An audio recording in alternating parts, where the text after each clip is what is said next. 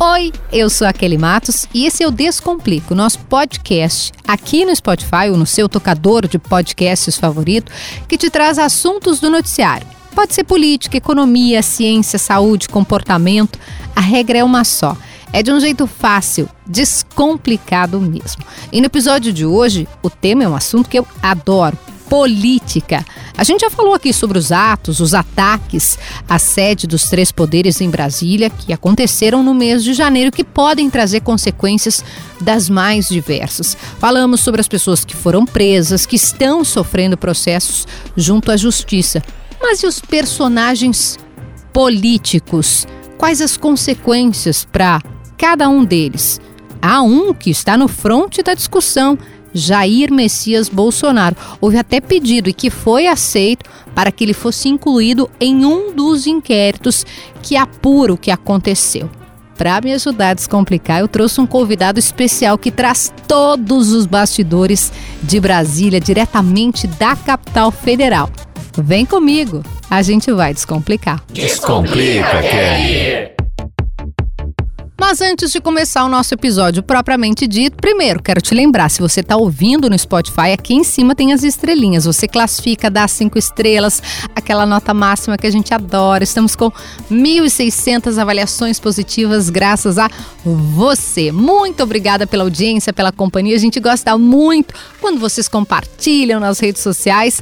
É uma felicidade completa. Mas vou parar de falar e ir direto ao assunto. Hoje a gente está tratando aqui, buscando descomplicar as consequências para os personagens políticos, em especial um deles, o ex-presidente da República, Jair Bolsonaro. O Tribunal Superior Eleitoral tem 16 ações que pedem a inelegibilidade, ou seja, que Bolsonaro seja punido e não possa mais disputar novos cargos, não possa concorrer.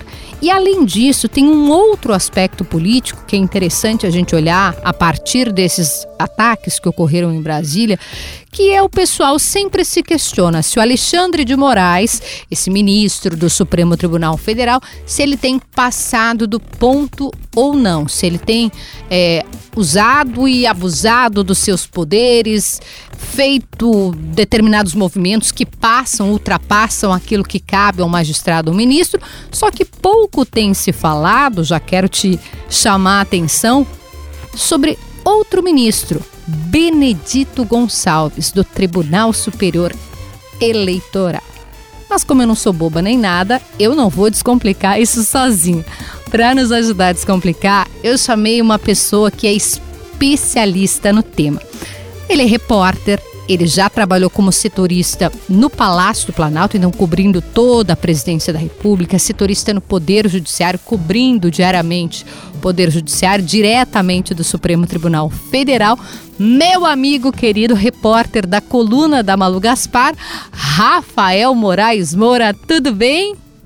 Kelly, quando a gente cobria Palácio do Planalto, a Edeli Salvati era ministra da Secretaria de Relações Institucionais e deu aquela frase bem célebre: abre aspas, se estivesse tudo bem, eu não estaria aqui, fecha aspas.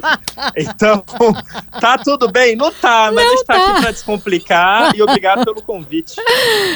Eu vou adotar pra vida, é exatamente isso. Rafael Moraes. Eu tava lembrando muito do nosso período de cobertura de Palácio do Planalto, né, da, da do, do, prédio onde fica a presidência da República, diante do horror que a gente viu naquelas cenas de depredação, né, Rafa? Você, eu não sei se teve a oportunidade de visitar agora, depois do dos, do, dos ataques, mas é chocante para a gente que convivia, a gente que vivia ali, né? A gente chegava de manhã cedinho, saía às vezes 10 da noite.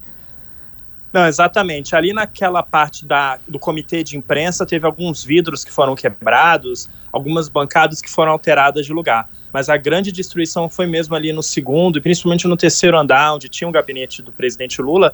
O gabinete do presidente Lula não foi alvo dos ataques, porque eles não conseguiram entrar, mas o gabinete da Janja, da primeira-dama, foi muito destruído, assim como pinturas históricas, aquele relógio né, da época do Dom João VI. Agora, o palco de guerra mesmo, o cenário de destruição total foi o Supremo Tribunal Federal. Foi de longe o prédio mais vilipendiado pelos extremistas. Que loucura, que loucura. Mas a gente quer falar um pouco sobre o pós, né? Sobre as consequências e o que, que acontece a partir de agora. Por isso que o Rafael, que tem ampla experiência na cobertura de Palácio do Planalto, cobertura como setorista é, do Judiciário, do Supremo Tribunal Federal e agora com todos os bastidores da coluna da Malu, a gente quer entender um pouquinho do que acontece depois. As pessoas que foram presas, né, muitas é, já foram ouvidas, algumas reclamaram do, do Wi-Fi, da comida, enfim. Do, do, ponto de vista jurídico, Rafa, o que, que acontece? É tudo fica com o ministro Alexandre de Moraes? São ações todas que ficam concentradas com ele?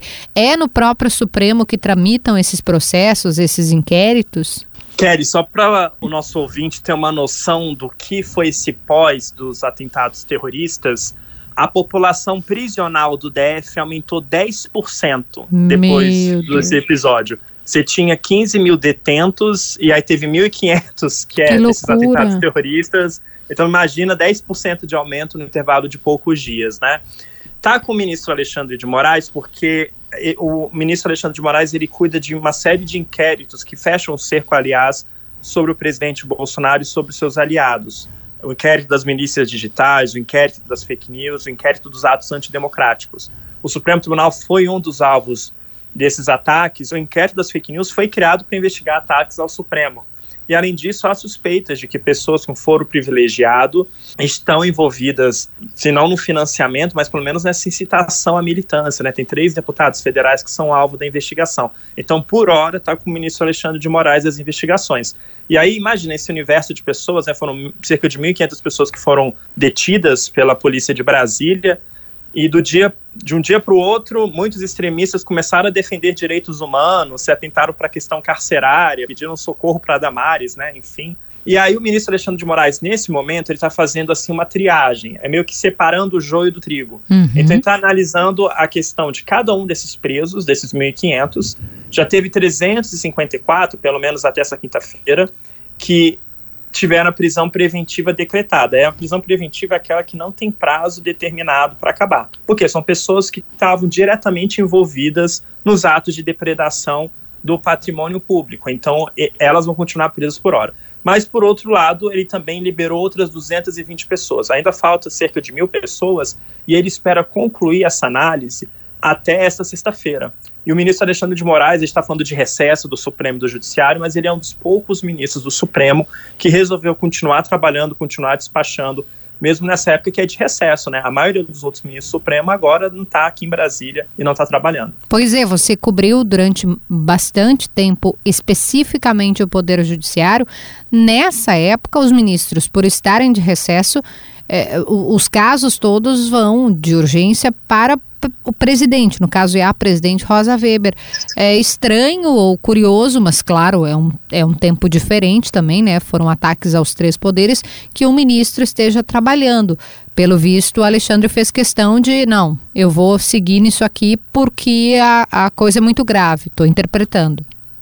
É isso mesmo. Na época da pandemia, já começou a ter esse movimento de alguns ministros trabalharem durante o recesso do judiciário e era também uma forma de você esvaziar o poder do presidente do Supremo, porque naquela hum. época do Fux, o Fux se meteu em algumas intrigas políticas com alguns ministros, ele suspendeu o juiz de garantias, irritou uma ala do Supremo, lembra que tivemos essa polêmica há uns dois recesso. anos atrás? Parece que foi uma década atrás, mas foi dois anos atrás. E aí, como teve um desgaste muito interno do presidente, do ex-presidente do Supremo Fux, em vez dos ministros ficarem de férias, que aí deixaria tudo para o Fux analisar durante o recesso, muitos passaram a tirar férias. E eu lembro que num dos recessos do Fux, você tinha quatro ministros despachando, justamente para evitar que os pedidos fossem para o Fux em vez de para o relator, entendeu? Então, começou com o movimento de esvaziar o poder do Supremo, veio a pandemia, né? Hoje em dia o ministro ele pode despachar de qualquer lugar do país e do mundo. Muitas decisões são assinadas eletronicamente, digitalmente, né? E aí, esse contexto de pandemia, e mais ainda, né, Kelly, a gente viu o maior atentado à democracia brasileira da história recente do nosso país. Então, isso realmente demanda medidas urgentes. Sem dúvida, sem dúvida. A gente falou aqui já sobre esses manifestantes que estavam lá. Você tocou rapidamente na questão dos, das autoridades, né? Tem deputados federais. O Arthur Lira chegou a ser questionado sobre isso nessa semana em que a gente está gravando o podcast, em janeiro. É, mas há, uma, há um personagem que não está a, diretamente ligado aos ataques, porém é uma figura central que é, é, é digamos assim, o, o, o ídolo não é a palavra, né? Mas que esses apoiadores seguem, que é o ex-presidente Jair Bolsonaro. Ele não estava aqui, ele estava nos Estados Unidos, tanto é que ele nem passa a faixa para o presidente agora já empossado Lula. Porém, contudo, todavia, ele inclusive foi incluído nesse processo, no, numa das investigações, né, a pedido da Procuradoria-Geral da República e depois o Supremo atende a esse pedido. Eu queria entender um pouquinho contigo, Rafa, sobre qual é o tamanho de Jair Bolsonaro nesse processo? Se o Supremo, se as autoridades, até de bastidores, entendem que ele teve algum tipo de responsabilidade? Uh, e o que, que acontece a partir de agora para a gente também chegar na questão da eleição de 26? Exatamente. O ministro Alexandre de Moraes ele atendeu um pedido da Procuradoria-Geral da República e incluiu o, o ex-presidente Jair Bolsonaro nessas investigações. Teve até, Kelly, uma grande questão se, é, se o Procurador-Geral da República, Augusto Aras, tinha mudado ou não de posição, de postura em relação ao Bolsonaro. Lembrando que o Aras chegou ao cargo de chefe do Ministério Público Federal, fora da lista tríplice, né, uhum. né, por indicação do Bolsonaro, e foi reconduzido ao cargo por Bolsonaro e é considerado por aliados de Bolsonaro um outro aliado de Bolsonaro. É como se fosse um escudo do Bolsonaro, isso na visão do entorno do presidente. Isso é uma leitura e, que assim, foi feita durante todo o governo, né? De que ele. É, de, de, que ele, de que a Procuradoria-Geral da República deixou de agir em momentos que deveria agir. Isso é uma leitura, né? Exatamente, atuando até mais como a Advocacia Geral da União do que como o Ministério Público. Exato. E aí, mas a gente tem que lembrar que o Ara sofreu muita pressão interna, teve uma carta assinada por mais de 60 subprocuradores cobrando ele de abrir uma investigação contra Bolsonaro. Ele só agiu depois dessa pressão interna ter ficado insustentável. Então, assim, o que, que pode acontecer? O que, que a gente está observando é que tem várias frentes paralelas de investigação em torno do, do ex-presidente Jair Bolsonaro. De um lado, tem o Supremo Tribunal Federal, em que o ministro Alexandre de Moraes comanda as principais investigações que atormentam o clã Bolsonaro. Tem essa dos atos antidemocráticos, tem o inquérito das milícias digitais e tem aquele inquérito do fim do mundo, Kelly, da, das fake news, aquele inquérito uhum. que não uhum. termina nunca, que foi aberto em 2018 pelo Toffoli, ele vai, continua e a gente não sabe quando ele vai terminar. Isso é uma frente de investigação. Só que esses processos, continuando lá no Supremo, com o ministro Alexandre de Moraes, o Moraes vai, digamos assim, supervisionar a investigação, tomar medidas, só que o Moraes não pode condenar o Bolsonaro do nada. Você precisa o quê? De uma denúncia. E hum. quem é a única autoridade de toda a República que pode apresentar uma denúncia contra Bolsonaro com esses inquéritos tramitando no Supremo? Augusto Aras. Então a grande questão é: o Aras já tinha pedido antes investigações do Bolsonaro. Lembra quando o Moro saiu do governo Bolsonaro fazendo uma série de acusações Sim. de interferência indevida na Polícia Federal? O Aras também pediu uma investigação naquela época, não apenas contra o Bolsonaro, que era alvo das, das acusações do Moro, mas uma investigação contra o próprio Moro para saber se o Moro tinha falado a verdade ou não. Era uma investigação do acusador e do acusado, praticamente, né? O inquérito que era, ficou conhecido como Moro versus Bolsonaro, e o Aras Isso. pediu o arquivamento desse inquérito depois e ainda não foi arquivado.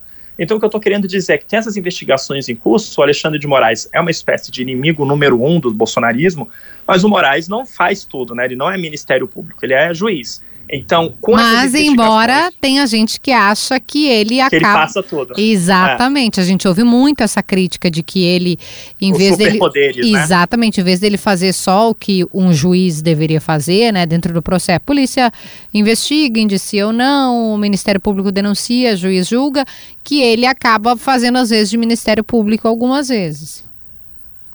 Perfeito. E aí, como tem como essa investigação é muito alinhada, está conexa com a investigação das milícias digitais, com dos atos antidemocráticos e a das fake news, e como também tem outras pessoas com foro privilegiado, como parlamentares, no bojo dessas investigações, por isso que continua nas mãos do Moraes. Só que continuando nas mãos do Moraes, você joga a bola para o Ministério Público Federal, que é o Aras. Hum. E o Aras é a única pessoa que pode denunciar o Bolsonaro se essas investigações continuarem até o fim no Supremo.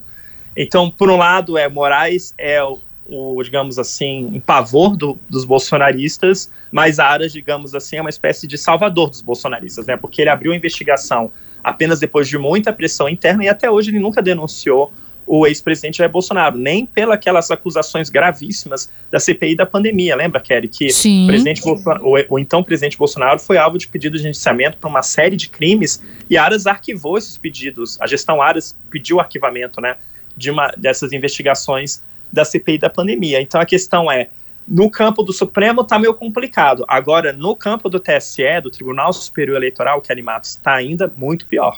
Ah, e nós vamos entrar agora em outra, outra prateleira. A gente estava aqui falando de Supremo Tribunal Federal. O Rafa descomplicou e explicou muito bem de que para que o processo vá adiante precisa ter denúncia por parte do Ministério Público. E aí o juiz julga.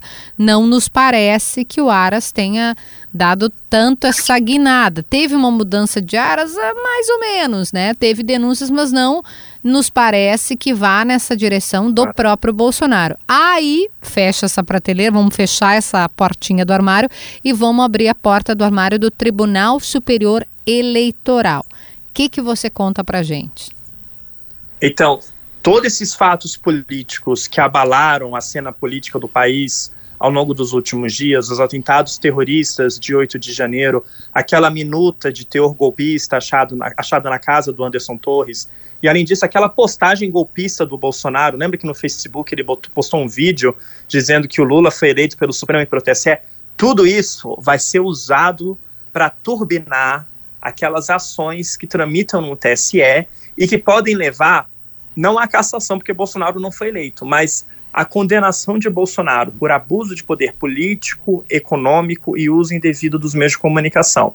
Qual o resultado prático disso, Kelly Matos? Uma eventual ineligibilidade. Você impedir ah. Jair Bolsonaro de disputar eleições pelos próximos oito anos. E quantas ações são?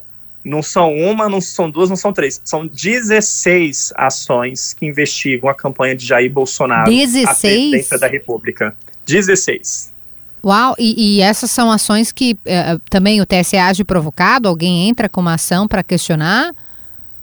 Então, perfeito. A justiça eleitoral tem uma dinâmica própria. Uhum. Lembra que quando a gente estava falando do Supremo, a gente falou o Aras pediu a inclusão do Bolsonaro como investigado, Isso. vai investigar, e aí o Aras é a única pessoa que pode denunciar ou não. No TSE é diferente. Essas ações, Kelly Matos, são movidas por adversários políticos de Jair Bolsonaro. Hum. Adversários que disputaram as eleições contra Bolsonaro e que acham que Bolsonaro desequilibrou a disputa, a disputa usando métodos ilegais. Então, essas ações, a maioria é a coligação do presidente Lula, que move essas ações, o PDT, partido do Ciro Gomes, e a senadora Soraya Tronic, que ficou muito famosa, né, pelos memes que ela rendeu durante a campanha eleitoral. A da onça da vara curta. é, ah, o candidato padre. De padre de festa junina. Exato, exato. São eles que, que entram com essas, não sei se é ingressar a palavra, mas que, que trazem Exatamente, essas tá ações para o, o, TSE então julgar. E aí é o Alexandre de Moraes, Rafa, quem faz esse, esse julgamento ou quem cuida disso, ele é o presidente, né? Ele é o presidente, mas pelas regras internas do TSE, essas ações, aí eu vou falar um pouco de juridiquês, a gente chama de AGES, são ações de investigação judicial eleitoral. Quando a gente vê o significado da sigla, a gente entende, né? Uma ação de investigação judicial eleitoral. Ela vai investigar as campanhas. Por regra, elas vão para o corregedor do TSE, que é o ministro Benedito Gonçalves. Ele é um hum. personagem que passou despercebido, né, Kelly, durante boa parte da campanha eleitoral, mas que agora ele vai para o centro do tabuleiro político, os holofotes vão cair sobre ele, porque ele é o relator dessas 16 ações que vão impactar diretamente a sobrevivência política do Bolsonaro. E aí eu posso falar um pouquinho do Benedito? Claro, claro, porque o pessoal tá todo mundo de olho no Xandão, né? Que é assim que o povo chama na Isso. internet. Mas você tá trazendo uma coisa que eu acho que é interessante aqui. Não, tem o, o Beneditão, então. Exatamente. E o Beneditão é um ministro que é super alinhado ao ministro Alexandre de Moraes. Hum. Hoje, Kelly, lá no TSE, o TSE é um tribunal formado por sete ministros, né? E aí você, com sete ministros, você precisa de quatro votos para ter maioria, né? Você teve muitos julgamentos recentes do TSE com um placar de 4 a 3, com o Xandão ganhando no plenário. E aí, o que acontece? Hoje, o Alexandre de Moraes, ele conta no plenário com o apoio do Lewandowski, da Carmen Lúcia, que são ministros do Supremo, uhum. que também fazem dobradinha com o TSE, e ele conta também com apoio incondicional do Benedito Gonçalves. Então, Aí hoje, o Xandão... Exatamente. Hoje ele consegue pelo menos 4 a 3. Foi naquele caso, lembra daquela, do julgamento que Lula pode ou não chamar Bolsonaro de genocida? Isso é uma crítica política ou é um ataque frontal à honra do candidato? Por 4 a 3, o TSE entendeu que Lula poderia chamar Bolsonaro de genocida, com o voto de Benedito Gonçalves. É bom ter esse exemplo para a gente ver que eles formam os quatro e aí o resultado pode sair Exatamente. desfavorável. E aí, e aí, Kelly Matos, eu vou falar para você pegar o calendário agora em mãos, você e os nossos ouvintes, porque existe agora uma bomba relógio no TSE. Opa. Ao longo desse ano, o TSE vai sofrer uma série de mudanças, uma, uma dança das cadeiras, Kelly Matos, assim, é tipo um Big Brother, vai ter ministro que vai pro paredão, vai ser eliminado e tal, e vai vir outro, entendeu? Então, o que acontece é que o Benedito Gonçalves, que é esse ministro que é relator das 16 ações que investigam a campanha de Bolsonaro, ele tem um prazo para o fim do mandato dele, novembro de 2023. 20, ah, novembro desse ano, tá. Então tá. Exatamente. A gente nem sabe como a gente vai estar tá lá, né? Não, hoje eu digo a, a, a, despedida do grande rei Pelé inigualável parece que foi há um século. E foi agora. A gente não. se despediu dele e a no Copa começo. do Mundo ao ah, não. milênio, né? o Lewandowski da Copa a gente nem lembra mais, né? Mas tá Exatamente. bem. Exatamente. Tá, então eu tô então, com o então- calendário na mão. O Benedito vai até novembro. Então, o PT, o Partido dos Trabalhadores, o partido do presidente Lula, eles querem acelerar essas ações, porque qual é a avaliação deles nos bastidores? De que hoje o capital político do Bolsonaro desmoronou após a péssima repercussão dos atentados terroristas. Então, o PT acha que hoje, e realmente pelo que eu apurei no TSE, existe hoje um clima favorável à declaração de inelegibilidade do Bolsonaro. Hoje que o clima está mais propenso para punir Bolsonaro e condená-lo. Para a inelegibilidade. Vejam que a gente está falando da, da segunda prateleira ali, do segundo armário, da porta do armário. A gente está falando de é. Tribunal Superior Eleitoral e inelegibilidade. Isso. E isso conversa muito, Rafa, tô pensando aqui alto junto com você, né? Nem combinamos esse assunto, mas porque a gente já vem vendo algumas peças da oposição se movimentarem no sentido de ocupar esse espaço de um líder da direita ou da direita Exatamente. mais radical.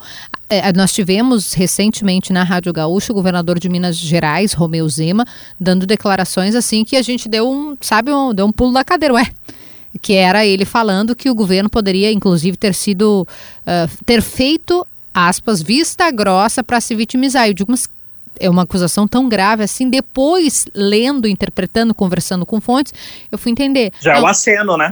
O Zema já está indo naquela direção. Quer dizer, tendo esse, esse vácuo, né? A gente está fazendo um exercício de uhum. futurologia.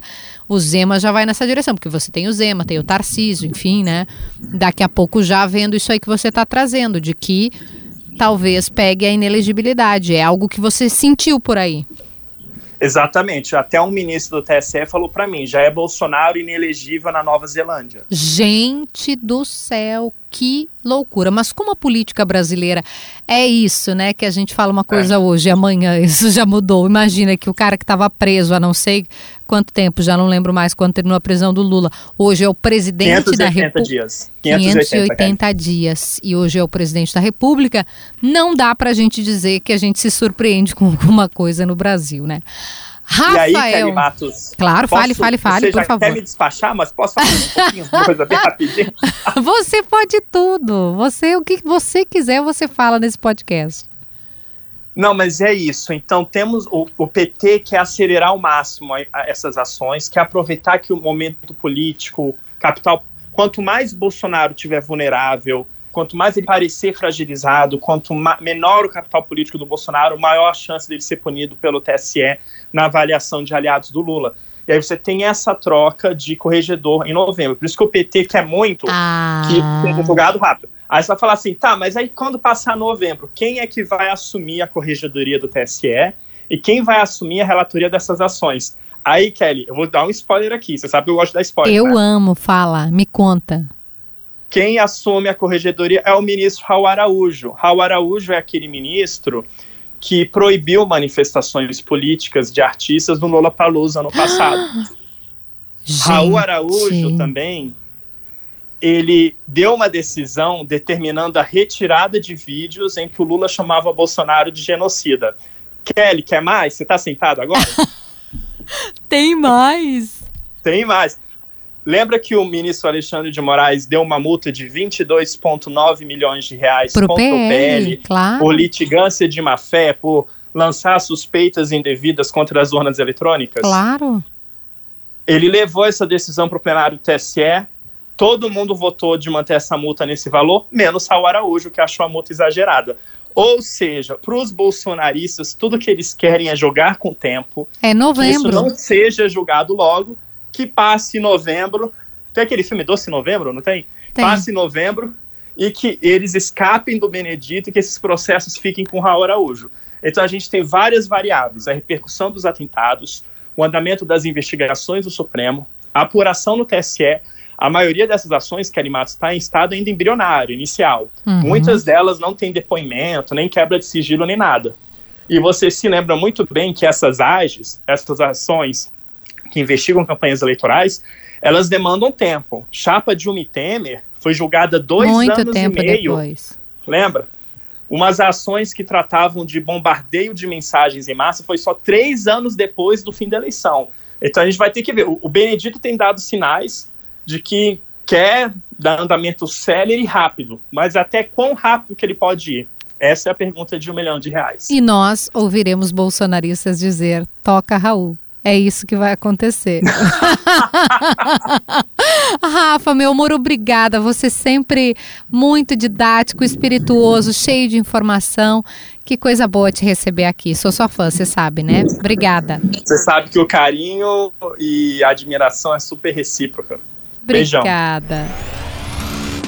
Obrigada. Rafael. Que delícia que é conversar com alguém que entende, que é espirituoso, que é bom de papo, né? Sempre uma. A gente aprende, a gente descomplica e a gente também aproveita, né, pra, pra dar umas risadas, daquilo que é possível rir, né, gente? Porque também nem tudo a gente dá risada, porque a vida tá difícil, tá complicada. O episódio de hoje vai ficando por aqui. Muito obrigada pela companhia. Eu estou te esperando para mais um Descomplica, onde? Aqui mesmo. Um beijo. Até lá.